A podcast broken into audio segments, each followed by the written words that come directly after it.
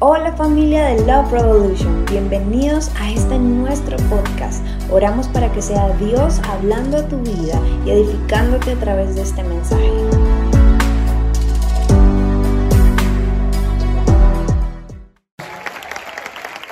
Si hay algo que en nuestra casa no va a faltar es la honra, ¿sí? Nos honramos los unos a los otros en un sistema donde todos se critican los unos a los otros, se cuestionan los unos a los otros. Qué bueno es aprender a honrarnos. Y en ese orden de ideas quiero dar la bienvenida a todos los que hoy nos acompañan. ¿Cuántos nos visitan por primera vez? Por ahí conocí una amiga mía, conocí por primera vez. Muy bien, ¿alguien más por primera vez? Eso, bienvenidos, bienvenidos. Un aplauso para ustedes de parte de todos los de la casa. ¿Dónde está Quique? ¿Quique está por acá? Quiquito, I love you, my friend. ¿Sí?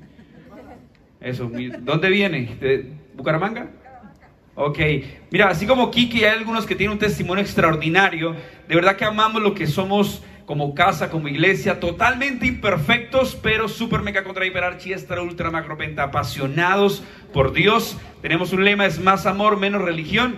Lema que nos critican como usted no tiene ni idea, ¿sí? Lema que nos critican porque hay gente que se preocupa más por los rotos del pantalón que por los rotos del corazón, gente que le preocupan más las marcas en la piel que las marcas en el alma y nosotros somos todo lo opuesto. Y creo que muchos de ustedes vieron un poco de lo que el lunes hicimos como iglesia en Servolución, les habíamos dado el anuncio el domingo pasado, pero hay algo que hacemos semana a semana, algunos de las tribus van a hogares donde hay personas habitantes de calle, hay personas que han estado luchando con las drogas, en las cárceles, y obviamente siempre ha sido el ADN de nuestra iglesia. Aquí hay empresarios, aquí hay de todos. Aquí tenemos sentados personas que han estado en prisión, tenemos personas que son empresarios exitosos. Todos de la misma manera son igual de importantes en nuestra casa. Y el lunes estuvimos haciendo una actividad de habitante de calle.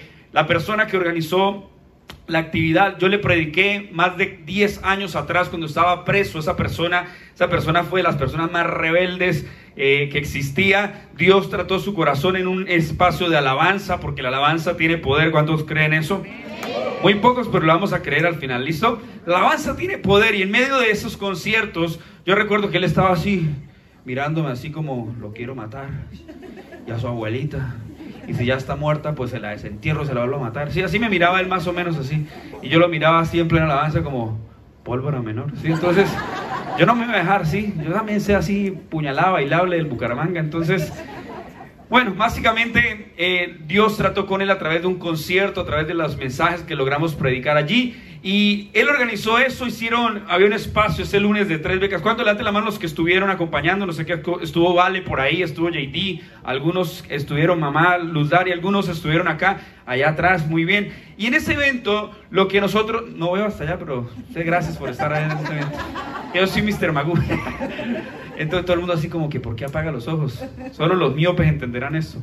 Entonces estuvimos ahí, habían tres becas para pagar el programa completamente. Quique sabe cómo funciona esto, es pagarle a las personas eh, toda su estadía, la alimentación. Y quiero que miren un poco de las imágenes, algunas imágenes que alguien logró retratar. Eh, bueno, Caro, estuvieron algunas personas y lograron plasmar un poquito de lo que se vivió allí. Y quiero que miren la pantalla, por favor lo tildaron de demente, lo sentenciaron así. Porque siempre fue el alcohol la cura de sus penas. Quieren hablar por tanto miedo a perder. El respeto de los otros hombres normales. Los que dicen señalando, mira por dónde bajé.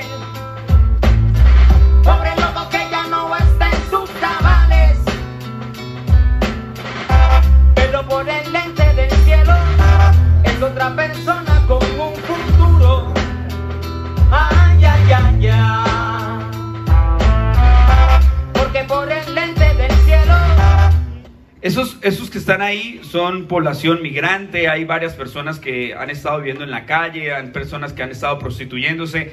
Y, y me encantó esa imagen que alguien tomó por ahí, no sé, me la pasaron, recién terminó la actividad. Pero estas personas, este, este fue uno de los amigos que decidió ese día dejar la calle para irse a resocializar. Ese día estaba completamente alcoholizado. Eh, muchas personas quizás no le hubiesen dado ese abrazo por su condición física, pero amamos lo que hacemos como iglesia. Puedo decir, Quique ha sido una persona que incluso él va a los lugares más peligrosos con población en tuberculosis y hemos logrado y junto con él y lo que hace llevarles un mensaje es el mensaje de Jesús. ¿Por qué? Porque la luz brilla más intensamente donde la noche es más oscura. Así que démosle un fuerte aplauso a Dios por su gracia, por su favor. Y esta es la clase de iglesia a la cual usted hace parte, ¿sí? Hay gente que dice, uy, la iglesia de los marihuaneros, no importa. Hay otros que critican lo que quizás ignoran, porque dijo uno de mis mentores, darle importancia a la ignorancia es engrandecerla. Así que me siento feliz de la iglesia que Dios nos dio. ¿Amén? Muy bien. Quiero leer rápidamente tres versículos rápido, voy a tratar de predicarlo más rápido porque se nos vienen las canciones más clásicas, remolineando y todas las demás. Romanos 12, 12 dice la palabra, alégrense en la esperanza, muestren paciencia en el sufrimiento, perseveren en la oración, alégrense en la esperanza. Primera Tesalonicenses 5, 16 dice, estén siempre alegres, estén siempre alegres. Y Filipenses 4, capítulo 4, versículo al 5 dice, alégrense siempre en el Señor. Insisto que alégrense, que su amabilidad sea evidente con todos. El Señor está cerca. Padre, te damos gracias por esta linda tarde. Gracias porque podemos disfrutar la iglesia, Señor. La iglesia no es para aguantarla, es para disfrutarla. Por eso te damos gracias por la oportunidad que nos das de cantar, de disfrutar la comunidad, Señor, y de saber que estás en medio de nosotros. Háblanos en el nombre de Jesús. Amén y amén. Los tres versículos que acabamos de leer hablan de alegrarse en la esperanza. Habla puntualmente acerca de que siempre debemos estar alegres. Y por si le queda duda, dice, alégrense, insisto, alégrense. O sea que el mensaje es que Dios quiere que sus hijos vivan una continua alegría. Algún día escuché a Eduardo, uno de nuestros líderes de la iglesia, una historia se la copié, papá, se la plagié hoy, pero le doy los créditos públicamente. Y él contaba una vez que habían dos hermanos, tenían una familia, dos hermanos. Uno era super mega contra hiperarchi extra ultra macro penta negativo, tenía un problema por cada solución. Era un tipo, no sé, de los que conocen que por cada problema tiene una solución así, eh, perdón, por cada solución tienen un problema. Y había otro que era super mega contra hiperarchi extra ultra macro penta positivo, optimista, hincha del Bucaramanga, cree que va a ganar todo, pero nunca ganamos. Sí. Ya ponemos la selección Colombia, pero no importa. Sí, eso es un tema para otro día. Entonces, dice que los dos eran opuestos, polos opuestos. Dice que entonces los padres empezaron a hablar un día y dijeron, ¿qué hacemos para que cambien? Por ejemplo, el negativo sea más positivo. ¿Cómo hacemos? El otro pues tiene una, un exceso de positivismo. Ya sé, le vamos a dar dos regalos. Y entonces llegaron a donde estaba el pesimista y le dijeron, abra ese regalo. Entonces el pesimista de una vez miró como, ¿eso qué es? Sí, así todo antandereano, hermano, chavaleta. Entonces abrió y encontró un Xbox como con 50 juegos, un Play como con 50 juegos, un iPhone 12 Pro Max que le vendió Kevin. Entonces estaba ahí y él dice, ¿es en serio, papá? Este Play, este Xbox ya está obsoleto, ya hay unos mejores. Solo 50 juegos. A mi amigo el vecino le regalaron como 150 juegos y por si no sabían ya van en el iPhone 14 Pro Max y usted me regala el 12, eso está muy aburrido, eso está muy retrógrado, eso no sirve para nada. Y uno con ganas de pegarle un cascarazo y decirle, regáleme eso a mí, ¿cierto? Pero prácticamente lo que él dijo fue, ese Xbox no sirve, ese Play no sirve, los juegos son muy pocos y el celular está muy viejo porque ya hay uno mejor. Y entonces los papás se quedaron como desinflados, bueno, no sé. Vámonos con el segundo regalo. El segundo regalo era para el optimista, el que todo le veía algo bueno. Y le dan un regalo y cuando él ve el regalo le causa curiosidad el envoltorio del el regalo y empieza a quitar la cinta y cuando abre sale un olor fétido y se da cuenta que hay excremento de caballo. Y él mira eso, se queda analizando el regalo, mira el rostro de sus padres y dice, no lo puedo creer. Es el mejor regalo que me han dado en la vida dígame ya, ¿dónde está el caballo? ¿Por qué? Porque tenía una expectativa respecto a ese regalo. Hace ocho días les hablé un poco acerca de la alegría y del gozo y le decía que la alegría es circunstancial. Si te regalan algo, si obtienes algo, puedes tener una alegría. Pero si ese algo se te quita, tu alegría es efímera, es pasajera, pero el gozo es inefable, el gozo es perdurable. Nadie te puede quitar el gozo. Entonces la palabra está diciendo, alégrense, insisto, alégrense. Todo depende de tu actitud, porque tu actitud define tu altitud. Y tu altitud define la perspectiva con la cual vas a afrontar tu día a día. Proverbios capítulo 17, versículo 22 dice, la alegría es como una buena medicina para el desánimo, pero el desánimo es como una enfermedad. Ojo a esto, la alegría es como una buena medicina, pero el desánimo es como una enfermedad. O sea que la alegría es medicina para nuestra vida. A veces tú vas a decir, pero ¿cómo voy a estar alegre si no conoce los problemas que tengo? No conoce las circunstancias que tengo, no conoce cómo la escasez tocó mi casa, el desempleo tocó mi casa, la enfermedad tocó mi casa. Pero yo les decía algo en alguna oportunidad. Todos tenemos en la vida una pata coja, ¿listo? Entonces quiere decir que en algún momento una de las patas de tu vida se llama salud, otra de las patas de tu vida se llama enfermedad. Puede que otra de las patas de tu vida se llame finanzas. Pero ¿por qué Dios siempre pareciera que nos deja una pata coja? Porque esa pata coja nos hace Dios dependientes. Porque si todo en tu vida estuviese bien, todo en tu vida fuese color de rosa, Dios te hizo alguien feliz, estás luqueado, tienes plata, eres próspero, tu suegra vive en el Júpiter, o sea, eres alguien definitivamente feliz y todas tus patas están estables, tú no acudirías a Dios. Porque la tendencia del ser humano es ser autosuficientes y no somos autosuficientes, somos Dios dependientes. Y si somos dependientes, yo he tenido temporadas donde la pata coja en mi vida se llama finanzas. Eso que usted está así como que lo van a robar y uno como que, no, mano, es que me dieron, tengo un billete de dos mil falso. Y entonces como que uno como que se, el ladrón y uno como que, uy. Y se llama finanzas. En otras ocasiones la pata coja en mi vida ha sido conflictos matrimoniales. Y entonces yo tengo que depender de Dios para la situación con mi esposa. Porque a veces ustedes saben que siempre lo decimos en casa, cuando uno se equivoca como hombre, uno pide perdón. Cuando ellas se equivocan, uno pide perdón. Entonces, he tenido que depender de Dios. Pero también ha sucedido, por ejemplo, la enfermedad. Año y medio atrás yo tenía, empecé a presentar un problema en mi garganta que nunca había tenido. Yo predicaba siete veces un día y nunca tenía un problema en mi garganta y empezó hace año y medio atrás. Y yo no me voy a poner a llorar porque sé que hay un Dios que sana. Sé que hay un Dios que tiene poder y que para Él no hay nada imposible. Pero aún con la garganta en grado 2, no hay nada que pueda silenciar mi voz hacia el amor de Dios. No hay nada que me pueda impedir cantarle a Dios, saltarle a Dios, levantar mis manos, porque el Dios que tú y yo tenemos no es un Dios derrotado, es un Dios victorioso. ¿Cuántos dicen amén? Y entonces, esta pata coja, dijo Sebastián. Alguien le dijo, si esta silla se le parte, Sebastián, no cambie de silla, cambie de instrumento. ¿sí?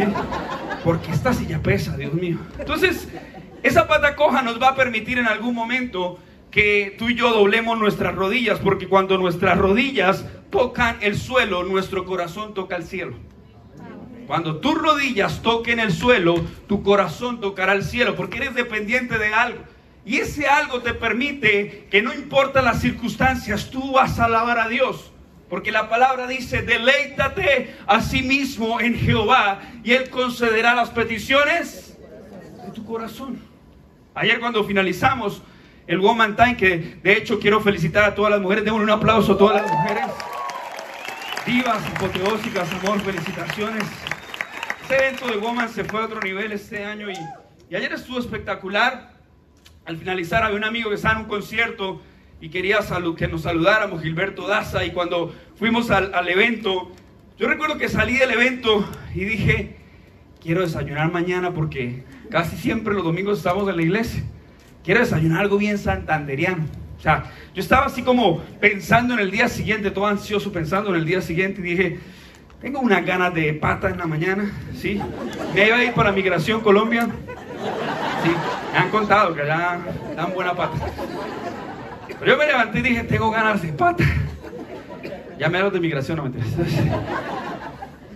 Y anoche yo le he compartido a Dianita, esa Dianita por ahí la vi, le ha compartido a Dianita el suspiro así como, ay, ¿quién me diera pata? Y esta mañana me llamaron la celadora de mi unidad y dije, aquí le dejaron un encargo. Y yo, wow. Y cuando voy, observo que el desayuno que me han dejado Dianita, gracias, era pata, ¿sí? Con yuquita, coca-colita, esa pata así toda grasienta que, que le escurre acá, que la servilleta le queda pegada en las manos, que usted no sabe cómo desprenderse las servilletas y con el pie. Esa pata, ¿sí? Y yo solamente comprendía, ok, ¿por qué si es tan solo un suspiro del corazón?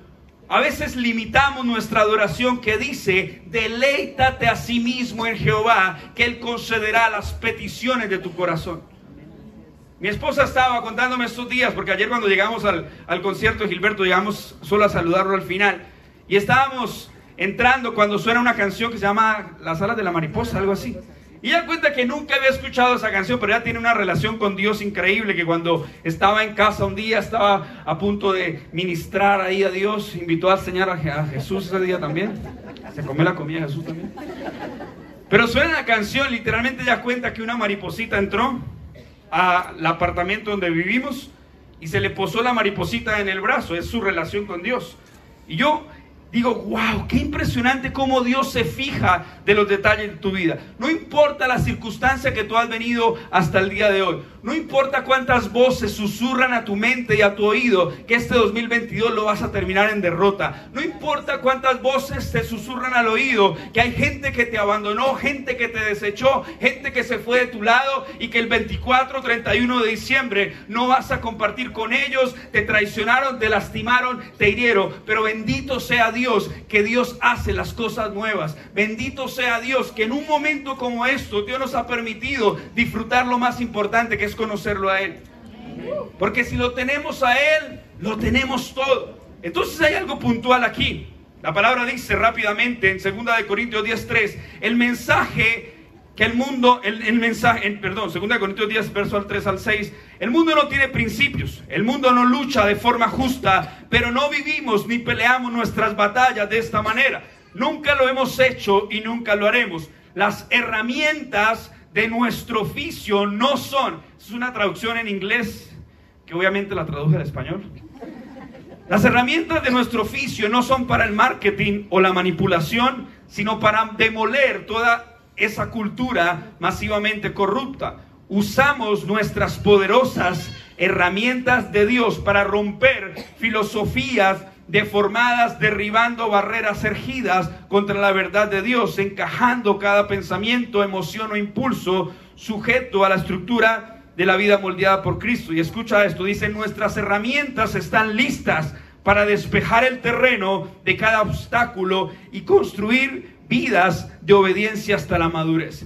En pocas palabras, el texto lo que dice es que las armas con las que tú y yo convivimos en el día a día no es la pala 12, no es el corta uñas, no es la pica, no es un revólver, no es un taser. Las armas que tú y yo tenemos son la alabanza, la adoración, la palabra, la guerra espiritual, el ayuno. Son armas espirituales. Y hoy en este Revival Worship, una adoración de avivamiento, te voy a regalar dos cosas importantes con respecto a la adoración. ¿Estamos listos? Lo primero, nuestra adoración es más que música. A veces pensamos que la alabanza son las canciones que saltamos y la adoración son las canciones que ponemos cara de cólico. Así No, la alabanza y la adoración es más que música. Porque a veces pensamos, ay, me gusta la alabanza porque son rápidas. Y no me gusta la adoración porque son las lentas. No, la alabanza es más que música. De hecho, la alabanza y la adoración tienen tanto poder, escúchame esto, que cuando tú salgas de esta reunión, tú no tarareas sermones, tú tarareas canciones. Y tú te vas a subir al InDriver, te vas a subir al bus y vas en tu cabeza, alegras mi día, ¿cierto? O vas a estar cantando otra canción porque tú no tarareas sermones, tú tarareas canciones. La adoración tiene un poder impresionante. ¿Cuántos de ustedes devuelven un poco el cassette y saben que hay canciones que se pegan? Usted dice, por ejemplo, algo como despacito.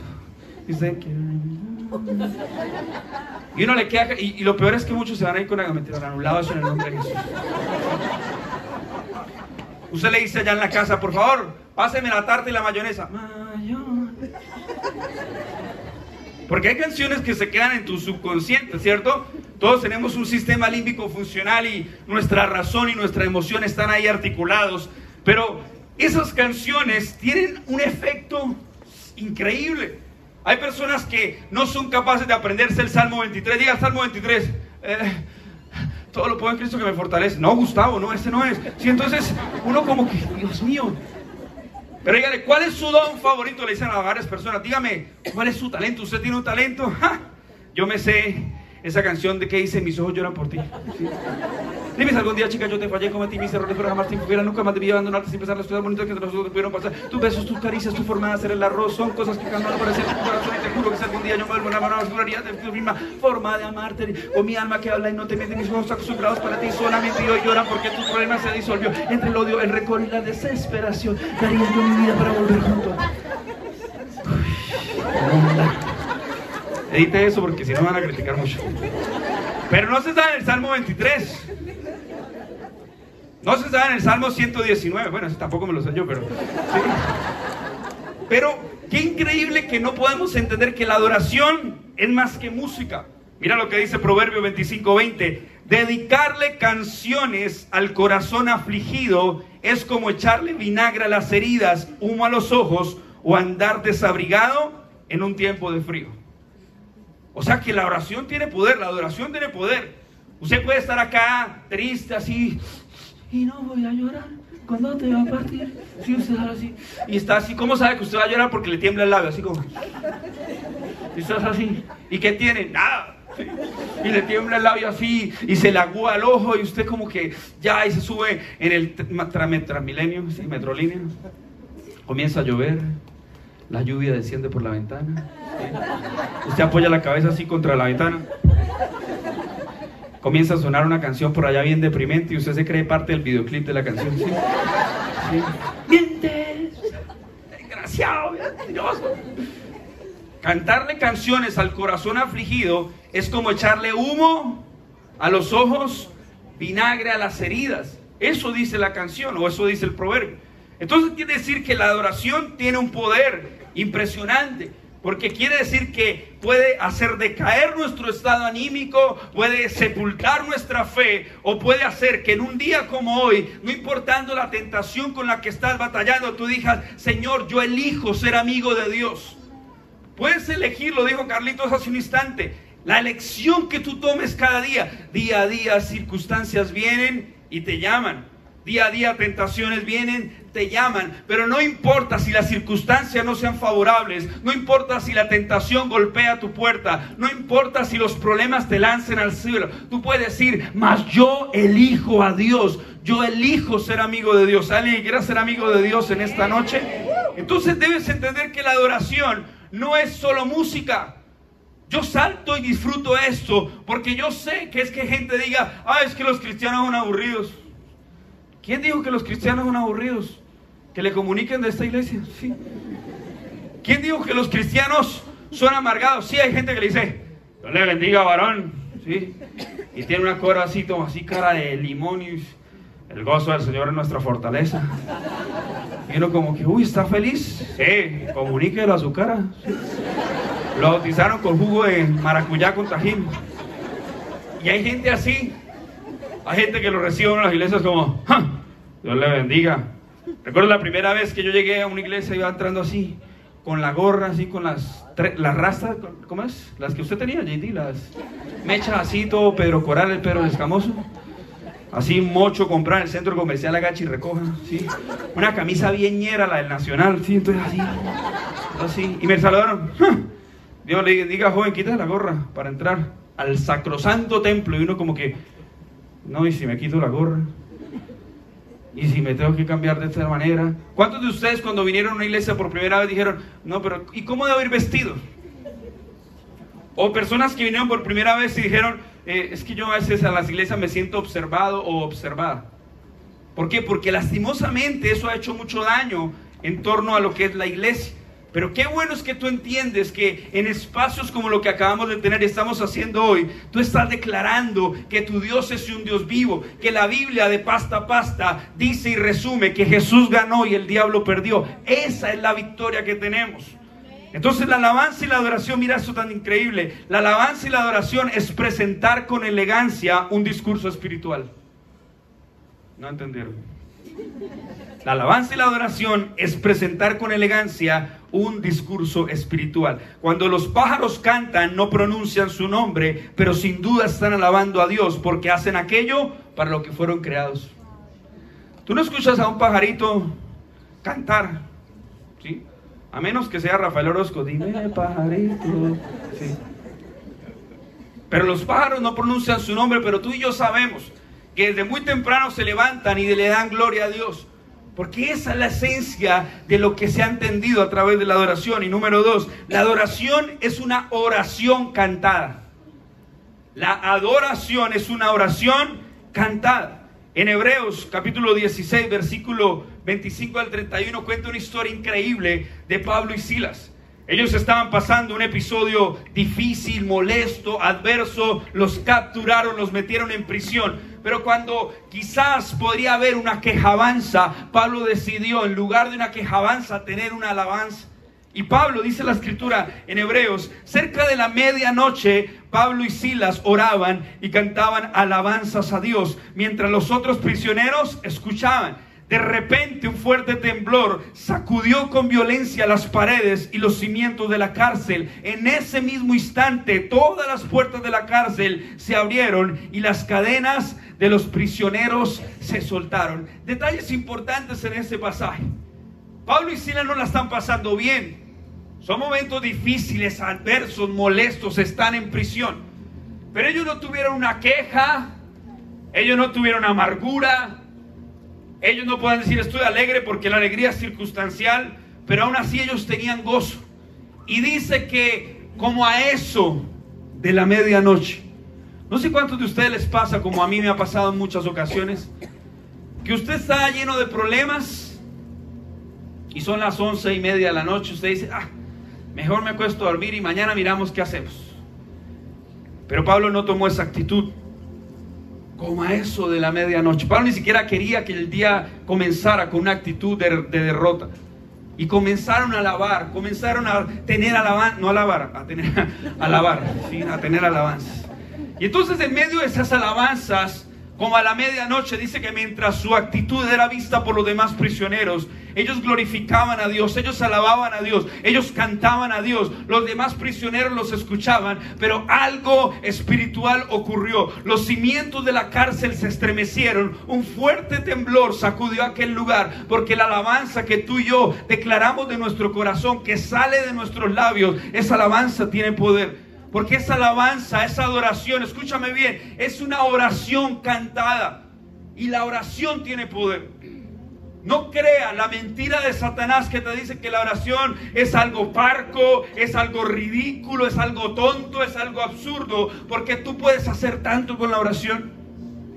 En nuestra iglesia, cuando hacíamos los revival en la madrugada, 5 de la mañana. ¿Y por qué a las 5 de la mañana? Porque a las 5 era que nos permitían salir por la pandemia si no lo hubiésemos hecho antes. Pero a las 5 de la mañana muchos me decían, es la idea más tonta, ¿quién le va a ir a las 5 de la mañana a orar? Y empezamos a hacer los revivals. Los primeros de llegar fue la policía, llegaron. A ver, parece chiste, pero es realidad. Y empezaba a llegar gente en carros, gente en moto, gente en ciclas. Lilibet, que vivía ahí cerca del barrio, mi primera puñalada, se venía a pie, ¿o no, Lilibet? Un día casi la roban, pero Dios fue bueno. alguien le robó el corazón, pero esa es otra historia también. Entonces, y ella llegaba, ¿y por qué lo hacían? Porque hay algo tan increíble cuando tú aprendes el poder de la adoración cantada, de la adoración cantada. No subestimes lo que Dios hace. Lo dije en alguna oportunidad. Hay una estadística que habla de la canción Waymaker, por ejemplo. Dice que lleva más de 97 millones de vistas en YouTube, la versión original. Por ejemplo, dice que en español va más de 76 millones de vistas esa canción. ¿Sabe por qué? Porque la gente sabe que puede ir a buscar la ayuda profesional, puede ir donde el brujo, donde el chamán, puede despilfarrar la plata que quiera despilfarrar. Pero nada como saber que el único que tiene la respuesta sobre tu vida, sobre tu familia, sobre tus sueños, sobre tu empresa, sobre tus hijos, ese único se llama Dios. Dios de dioses, Rey de reyes, Alfa, Omega, principio y fin, el que es, el que era y el que ha de venir. Es el Dios que tenemos. Y si tú en esta preciosa noche quieres entender un poco de la adoración, permítame cerrar y quiero que te pongas en pie cuando voy a leer esto. Sofonías 3:17 dice, pues tu Dios está contigo y con su poder te salvará. ¿Alguien puede levantar su mano? Levantar la mano no es como, a veces decimos así como, en la prueba de sonido estaba Kevin diciendo, levanta tus manos y adorar. Levantar tus manos es decir, yo creo en eso, lo creo para mi vida. Porque cuando los cimientos de aquella prisión se movieron, ¿sabe qué sucedió? Que muchos estaban ahí observando, entre ellos estaba el guardia que estaba custodiando la cárcel. Y él dijo, ¿qué debo hacer para recibir a Jesús? Y Pablo y Silas dijeron, cree en el Señor Jesucristo y serás salvo tú y toda tu casa. Así que levanta tu mano porque voy a declarar Sofonía 3:17, pues tu Dios está contigo y con su poder te salvará.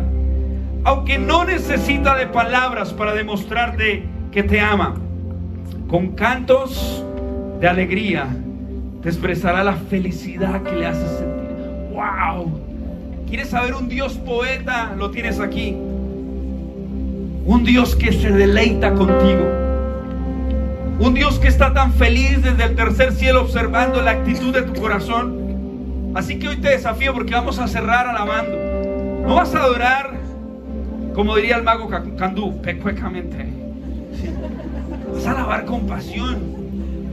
Así como cuando lava la losa con música de planchar. Bueno, acá es entendiendo esto. Dice, aunque no necesita de palabras para demostrarte que te ama, ¿Quién como Dios que con cantos de alegría te expresará la felicidad que le hace sentir? Como en un día de fiesta, Dios promete poner fin a la desgracia que ahora sufre. cuando dicen amén?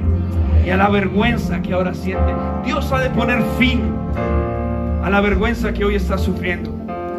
Y eso sucede a través de la alabanza. Porque con cuerdas de amor Dios se trajo. ¿Tú creíste? que tú tenías agendado venir hoy domingo en la tarde. ¿Tú creíste que era tu idea? Ah, estoy despachado en la casa, voy a ir. No, no, no, no. Antes de que tú lo agendaras en la agenda de Dios, el concuerdo de amor ya te había traído, ya te había planillado. Y estamos en la mafia de Dios. Entramos, pero no podemos salir. Porque ese Dios te ama con amor eterno. Te ama con cuerdas de amor. Calla de amor por ti y dice, aunque no necesita de palabras para demostrarte que te ama, con cantos de alegría expresará la felicidad que le hace sentir. El Dios que tú y yo tenemos es un Dios alegre que con cuerdas de amor te atrae. Así que levanta tus manos, por favor. Quiero que lo cantes con todo tu corazón. Vamos a finalizar.